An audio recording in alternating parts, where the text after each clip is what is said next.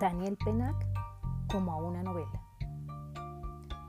Si los profesores tienen hoy por principio abordar una obra como si se tratase de un problema de investigación para el cual toda respuesta es apropiada con la condición de que no sea evidente, temo que los estudiantes no descubrirán jamás el placer de leer una novela.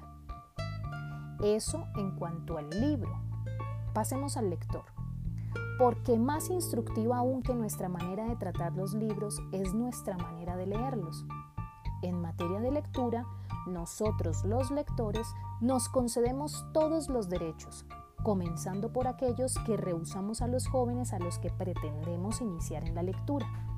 Primero, el derecho a no leer. Segundo, el derecho a saltarse páginas. Tercero, el derecho a no terminar un libro. Cuarto, el derecho a releer.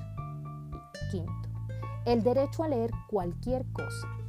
Sexto, el derecho al bovarismo. Séptimo, el derecho a leer en cualquier parte. Octavo, el derecho a picotear. Noveno, el derecho a leer en voz alta. Décimo, el derecho a callarnos. Me atendré arbitrariamente a la cifra 10. Primero porque es un número redondo y después porque es el número sagrado de los famosos mandamientos y resulta placentero verlo por una vez servir a una lista de autorizaciones.